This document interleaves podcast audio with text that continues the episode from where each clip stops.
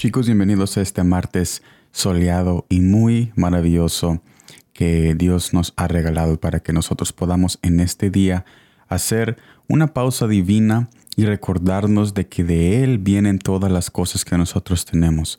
A donde quiera que tú estás en este momento, sea en la casa o en el trabajo o en el carro escuchando esto o en tu teléfono, no estás solo y este mensaje es para todo aquel que quiera ser recordado de que no estás solo. Tú estás siempre en las manos de nuestro Padre Celestial, aunque muchas veces te sientas lejos, pero Él hace todo para acercarte a su corazón. Y yo necesito que confíes en eso y que confíes en Él, porque Él tiene muchas cosas grandes para tu vida y tu familia, y Él él siempre, siempre es justo para perdonarnos cuando nosotros nos acercamos a Él diciéndole que reconocemos que nos hemos olvidado de Él. Porque después que hacemos eso, entonces sentimos ese abrazo, ese perdón y esa bondad. Así que yo te invito a que sigas adelante y vamos a continuar con el mensaje que está en San Marcos capítulo 2, versículo 27 que me dice de esta manera. También les dijo, el día de reposo fue hecho por causa del hombre y no el hombre por causa del día de reposo. En este pasaje vemos a los fariseos preguntarle a Jesús acerca del día de reposo. Ellos habían visto en cómo sus discípulos habían recogido espigas mientras pasaban por un campo en el día de reposo. Sabiendo Jesús sus intenciones, le dijo tal respuesta. Pero ¿qué significa esto para nosotros? Nosotros fuimos creados para Jesús y su gloria. Somos hijos del Dios Altísimo por su adopción en la cruz. Mira lo que dice 1 de Pedro capítulo 2 versículo 9. Mas vosotros sois linaje escogido, real sacerdocio, nación santa, pueblo adquirido por Dios, para que anunciéis las virtudes de aquel que os llamó de las tinieblas a su luz admirable. Sabiendo esto, entonces tenemos que reconocer que lo que hacemos, sea ayunar, orar y leer su, palabra, lo hacemos en fe a Jesucristo. ¿Por qué entonces en muchas veces ponemos nuestra fe más en las obras y no en la gracia de Jesucristo? Yo he caído en el error de pensar que las oraciones me sostienen durante el día, pero me he dado cuenta que es Jesús quien me sostiene por medio de la oración. Al reconocer esto, yo entonces cuando oro lo hago por Él y no por la oración, porque la oración solo es una obra que Él ha dejado. Al cumplir con mi oración, después queda todo un día por vivir. Entonces, ¿será que me olvido de Dios durante el resto del día solo porque acabo de orar y acabo de cumplir esa invitación a orar? De ninguna manera, ya que la oración nada más es el comienzo a mi día, a lo que Jesús tiene preparado para mí durante el día entero. Te invito a no solo quedarte en la oración o en el ayuno o en la vigilia o en la lectura.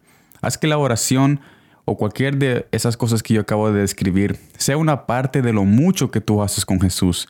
Tenemos la tendencia de quedarnos en solo la obra y nos olvidamos de disfrutar de su gracia incondicional. ¿Cuál era esa gracia? La gracia es cuando David tenía hambre con sus hombres y llegaron al templo y comieron de esos panes que solo los sacerdotes podían comer. Y él comió de esos panes, pero no fue destruido, no fue consumido, no fue azotado, no fue condenado, porque Jesús tiene gracia para con nosotros y sabía de que David estaba pasando por un mal momento y tenía hambre. Y ahí, ahí vemos una gracia manifestada por medio de David cuando él comió esos panes que no tenía que comer, pero como tenía hambre, Jesús supo su condición. Comienza a vivir para quien fuiste creado. Usa lo que Jesús te ha dicho que hagas para acercarte más a Él y no para estancarte. Estancarse en el sentido que ponemos nuestra fe en las obras, más que a Jesús a quien derrama su amor aun cuando nos olvidamos de hacer lo que Él nos dice. Mira lo que dice Esdras capítulo 6 versículo 16. Entonces los hijos de Israel, los sacerdotes, los levitas y los demás que habían venido de la cautividad, hicieron la dedicación de esta casa de Dios con gozo. Tiene que haber un gozo en nuestro corazón cuando nosotros dedicamos nuestro corazón a hacer cualquier cosa que Jesús nos está pidiendo.